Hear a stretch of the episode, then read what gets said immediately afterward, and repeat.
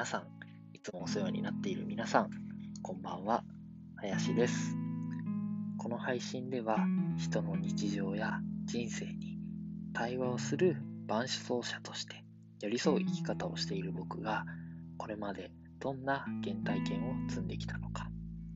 普段日常でどんなことを感じたり考えたりしているのか、つぶやいていきます。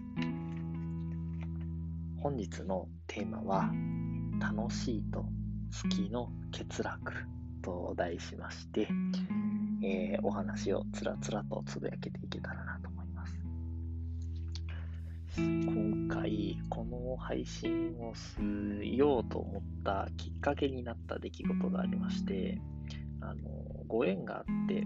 あるご夫妻とあのお話を交わす機会があったんですね。お二人ともこう表現をなりわいにしている方で、旦那さんは、えー、モデル業を中心にされてらっしゃる方、被写体とか撮影とかを、あのー、お仕事にされてるような方で、えー、奥さんの方は、レッスン、演技系の指導をする方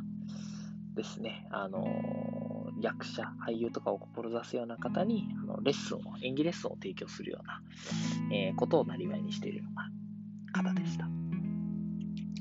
コロナの影響もあって、いろいろこうお仕事とかも影響、あの少なからず出たと思うんですけれど、なんかお二方の話を聞いていて思ったのが、本当にめちゃめちゃこう楽しそうに過ごされてて、人生を謳歌されてらっしゃったんですね。なんかコロナの影響もあって、よりこう自分がやっているモデル業、取られることが好きになれるようになったっていうふうに旦那さんおっしゃってましたし、奥さんは奥さんで演技レッスンを通して人がこう変わっていく姿、感情を解放されていくこととか、自己投資していくことがすごい楽しいっていうふうにおっしゃってらっしゃったんですね。僕自身の人生と重ね合わせた時に僕はもう本当に相反するところにいて楽しいとか好きとかがわからないままこのこう20代を超えてあの今の年齢に至ったんですね。配信で良ければ、あの自己否定由来の優しさというところでも、あのそのテーマで喋った時にも言及させていただいたので、よろしければ、そのこうアーカイブもお聞きいただければと思います。常に他人からの評価、周りか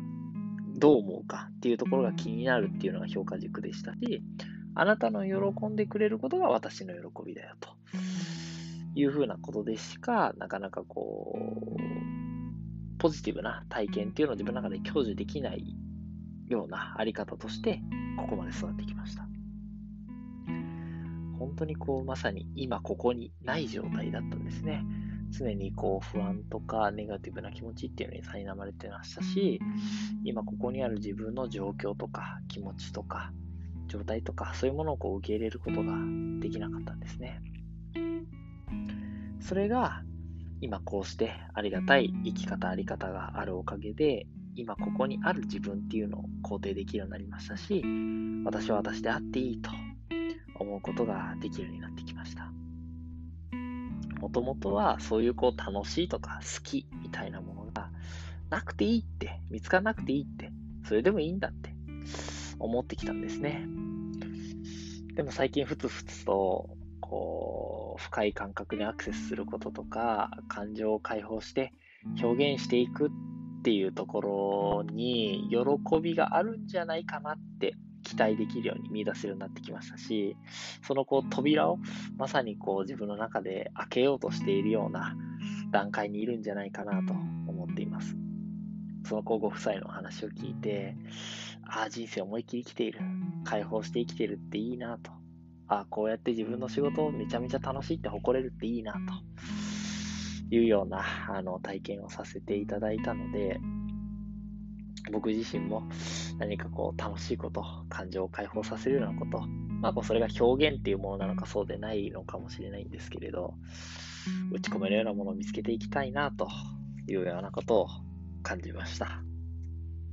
今日のつぶやきは以上になります。